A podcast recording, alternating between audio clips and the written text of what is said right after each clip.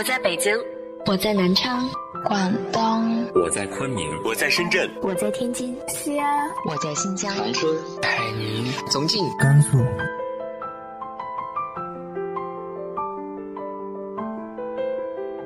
这里是 FM 幺八零八四，昨天的你的现在的未来，我是主播背着吉他的蝙蝠女侠。无论你在哪儿，这里都有我的温暖等你。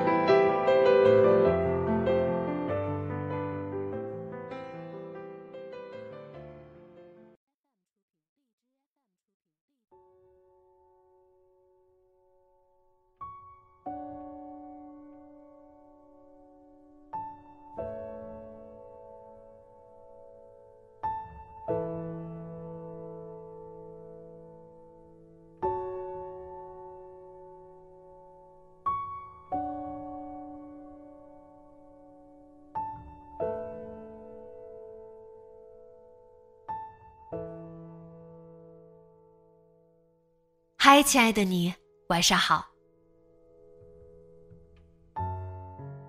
命运到底公不公平呢？谁都说不好，但这样至少能让我们更加珍惜幸福的每一刻。今天和大家分享的文章来自于豆瓣作者水晶星的《走街串巷的卖菜人》。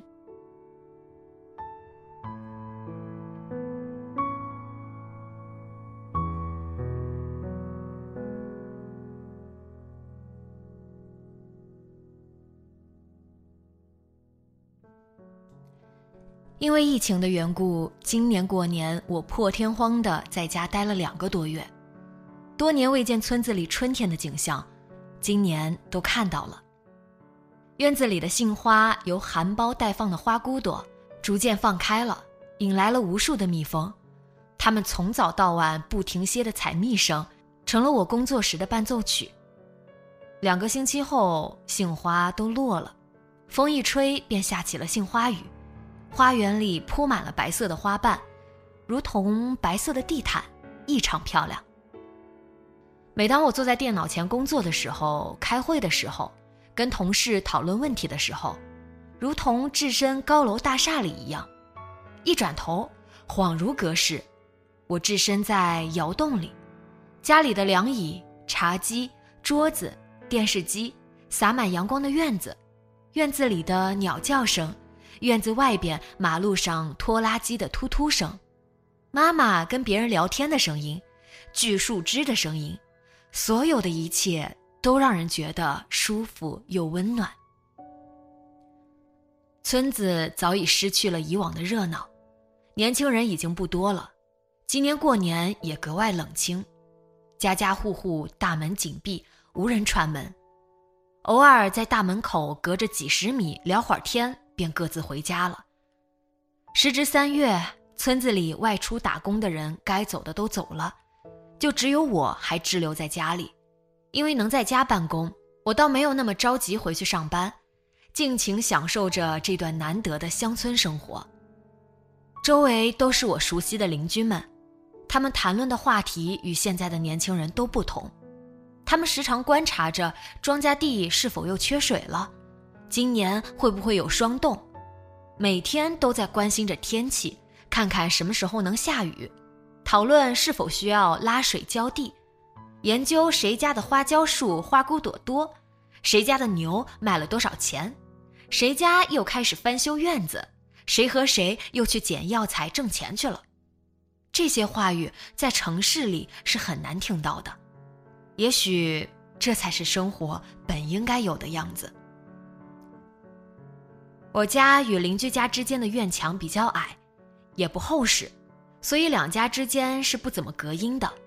我每天早晨是在邻居的咳嗽中醒来，洗漱、吃早饭，然后坐在电脑前开始上班。上班的时候也能听到他们家九十多岁的婆婆和七十多岁的媳妇儿拌嘴吵架的声音。吵架的缘由很简单。无非是媳妇儿摆放的某个东西不符合婆婆的要求，或者是婆婆觉得媳妇儿说的话不中听。总的来说，都是一些鸡毛蒜皮的事儿。过一会儿，媳妇儿会跑到我家来跟我妈聊会儿天，诉说婆婆的不是，排解一下心中的烦闷。我妈便劝道：“老人家这辈子当家当惯了，你们家大小事都是她一直管事儿。现在年龄大了，很多事情自己做不了，又看到别人做的都不合他的意，总是会说两句的。你还是多体谅一下，毕竟那么大年纪了。”媳妇儿进来时唉声叹气，出门时便轻松了许多。媳妇儿走后，婆婆没过多久又垫着小脚进来了，对我妈说：“现在老了，没话语权了，我说啥她都要跟我顶嘴，每天都很难受。他横竖看我们娘俩不顺眼，每天跟我对着干。你刚刚听见了吧？他又跟我吵了。”我妈说：“哎。”都不是多大的事儿，你现在年纪大了，每天身体健健康康的就行，不要在乎什么全不全的，让年轻人去做，你就好好享福吧。老太太似乎也没有那么气了，又说到她小女儿，我家阿莲也不知道怎么回事儿，八年了没给我打过一个电话，都说她被调到国家的秘密部门工作了，不让跟家里通电话。也不知道啥时候才能出来。我说：“是啊，阿莲姐姐那么优秀，她一定是里面非常重要的人物。不让她给家人打电话，是怕说话间泄了密。”老太太说：“虽然不能联系，他每个月还托姑爷给我打五百块钱来，从来没有断过。”我妈说：“是啊，阿莲是个孝顺的孩子。”阿莲是老太太的小闺女，改革开放的时候，她上了大学，毕业之后一直在成都上班，应该是铁路研究院的工程师，非常的优秀，是我们村为数不多的大学生，老太太的骄傲。天妒英才，二零一二年得了肠癌去世了，才四十九岁，那时候老太太已经八十六岁了，大家都瞒着她，怕她接受不了这个噩耗。才编造了阿莲去秘密部门上班的谎言。阿莲是个孝顺姑娘，从工作之后每个月给老太太汇五百块钱。为了不露破绽，兄妹三人每个月凑五百块钱打给老太太，一直持续了好几年。如今阿莲的单位每个月给老太太四百多块钱，老太太遇到头疼脑热、身上疼痛之类的，便拿这些钱去买药。平时也是极其节省，舍不得乱花，袜子都要缝缝补补好几次。好在老太太身体硬朗，九十四岁了，走路带风，还可以踩着凳子挂门帘儿。平时没事儿还可以去地里，记忆力也超好，几十年前的事情记得非常清楚。所以阿莲她是时时刻刻都记在心上的。我妈说。老太太心里其实是知道阿莲不在了，只是不愿意相信。她经常在外人面前提起阿莲，就是希望大家告诉她，阿莲不在了。但是谁敢告诉他呢？平日里村子没有外人，都是村子里头的人在活动，大家早已摘了口罩，下地的下地，串门的串门。有一日，突然听到了。卖菜喽，卖菜喽的叫卖声，我心生好奇，毕竟将近两个月没有看到外边的人了。我飞一般的冲到大门口，看到了装满菜的红色三轮车，车的周围已经围满了人。只听到卖菜人说：“叔叔阿姨，这菜极为新鲜，你们放心挑吧，而且价格还要比镇上少五毛钱呢，直接给你们送门口，省得你们去镇上了。”听到他这样说，大家挑得更欢了。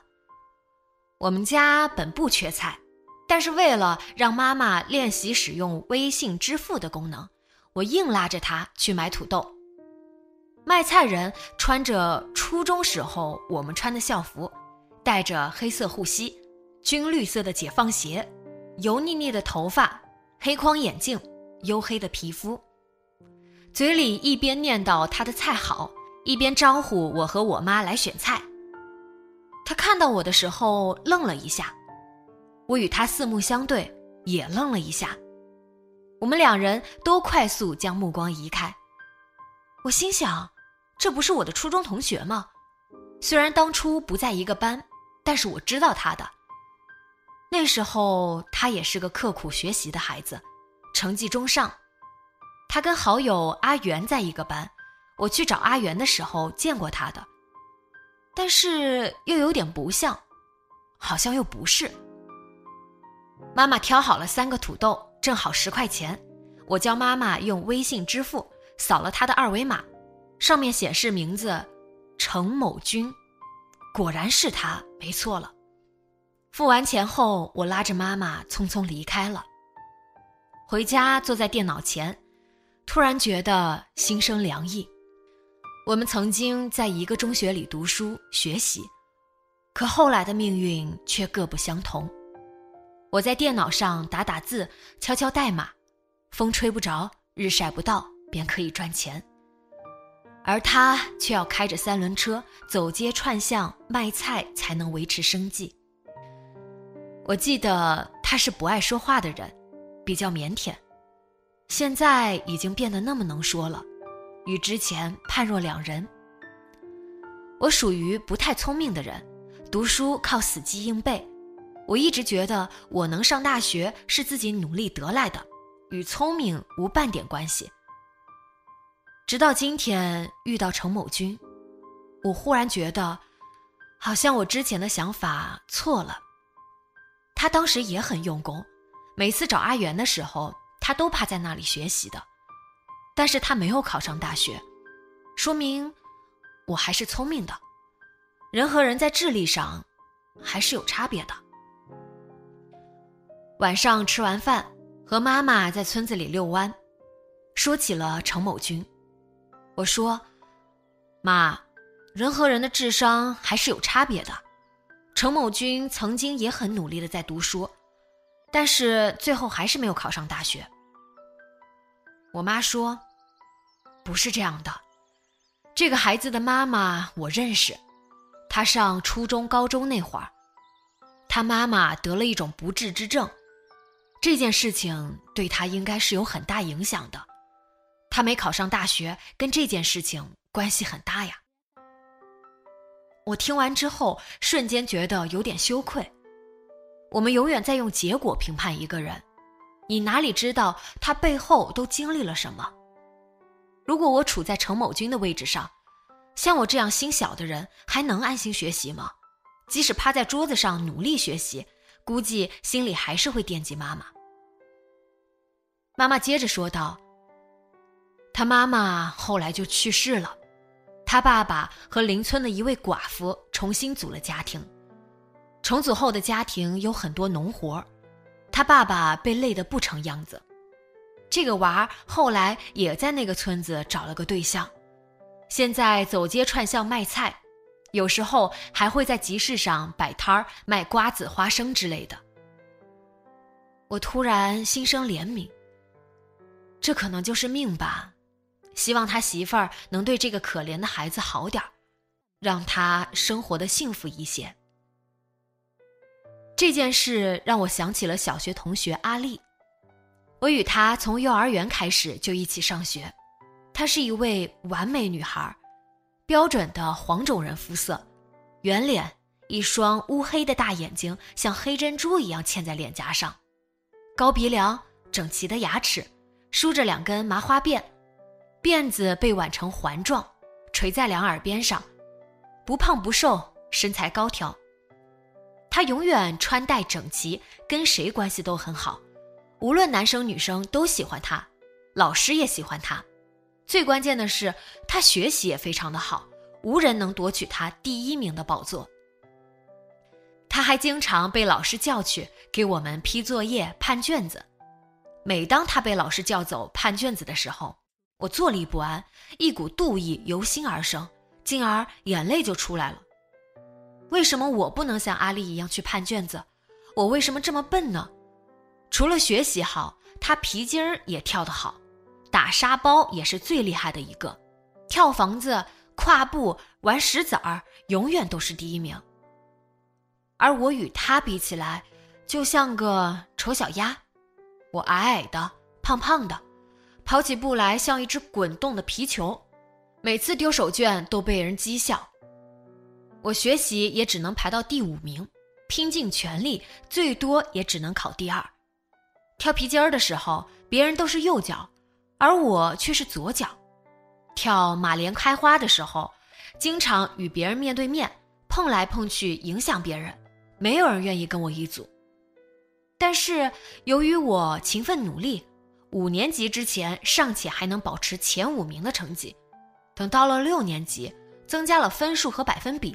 我是无论如何也无法理解这两个新知识点，导致数学差点及格不了，所以前五名是进不了了。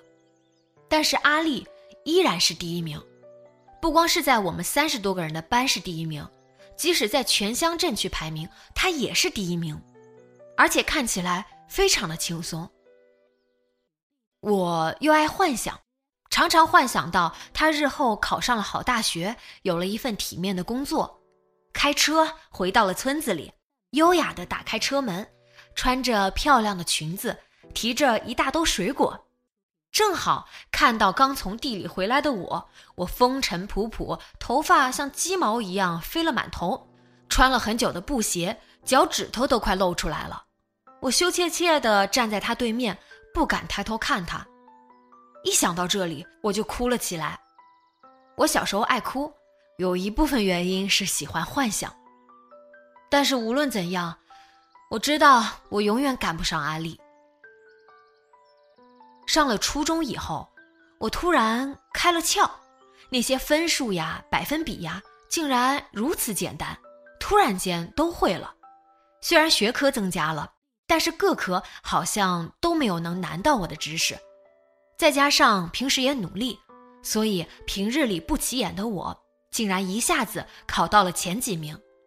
而前几名的名单上，再也没有看到阿丽的名字。我们不在一个班，平日里大家只顾学习，很少在一起，所以阿丽的情况我是不知道的。难道真的应验了那句话：女孩子比男孩子发育的早，所以小时候学习好，一旦上了初中就不行了？变愚笨了，而男孩子此时发育了，成绩蹭蹭蹭的涨，女孩子无论如何也赶不上的。但是我也是女孩子呀，我的成绩反倒是上来了。开始以为只是阿丽不适应，但是到后来更加离谱。初三的时候，阿丽直接退学了。后来才知道，上初中之后。阿丽的妈妈手上长了一个瘤子，开始的时候没有在意，后来越长越大，竟然有小碗大小了。他家里人这才上了心，带着他妈妈去了省城大医院去看。当时说得赶快割掉手，再拖一拖的话，可能胳膊都要截去了。阿丽妈妈是不同意截去手的，谁也无法忍受自己的身体突然的残缺。所以就通过药物勉强维持着，后来便越发严重了。阿丽妈妈开始是无法下地干活，后来就无法下床了。阿丽经常要伺候妈妈，所以初三就辍学了。再到后来，大家应该都能猜到结局，阿丽妈妈去世了。阿丽那时候也就十五岁左右。她成了没有妈妈的孩子，后来就去打工，一开始好像是学理发，再后来就不知道了。有一次去同学家玩，被同学的邻居看上了，想把阿丽说给他儿子。他儿子我是认识的，跟我同班同学，名字叫王二少，调皮捣蛋的主，无论如何也是配不上阿丽的。没想到的是。阿丽竟然同意了，就这样嫁了人，结了婚。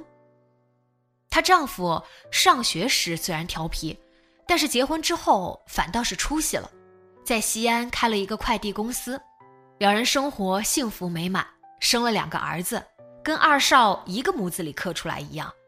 阿丽的美貌就这样失传了。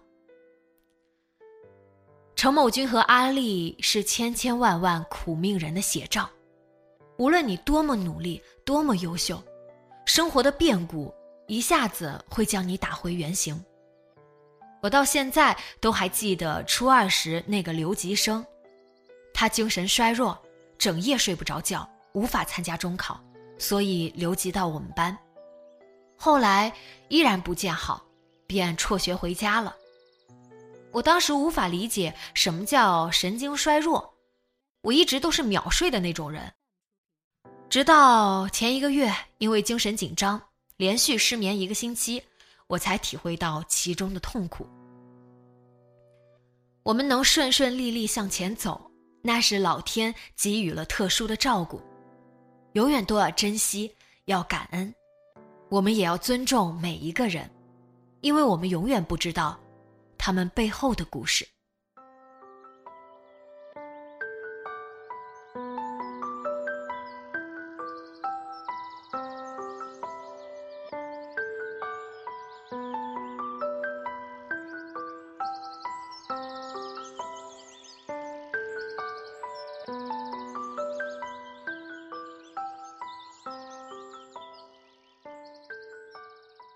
你的身边有没有这样的故事呢？因为家庭的变故，命运从此发生改变。直接在节目下方留言告诉我吧。今天的节目就到这里，节目原文和封面请关注微信公众号“背着吉他的蝙蝠女侠”，电台和主播相关请关注新浪微博“背着吉他的蝙蝠女侠”。今晚做个好梦，晚安。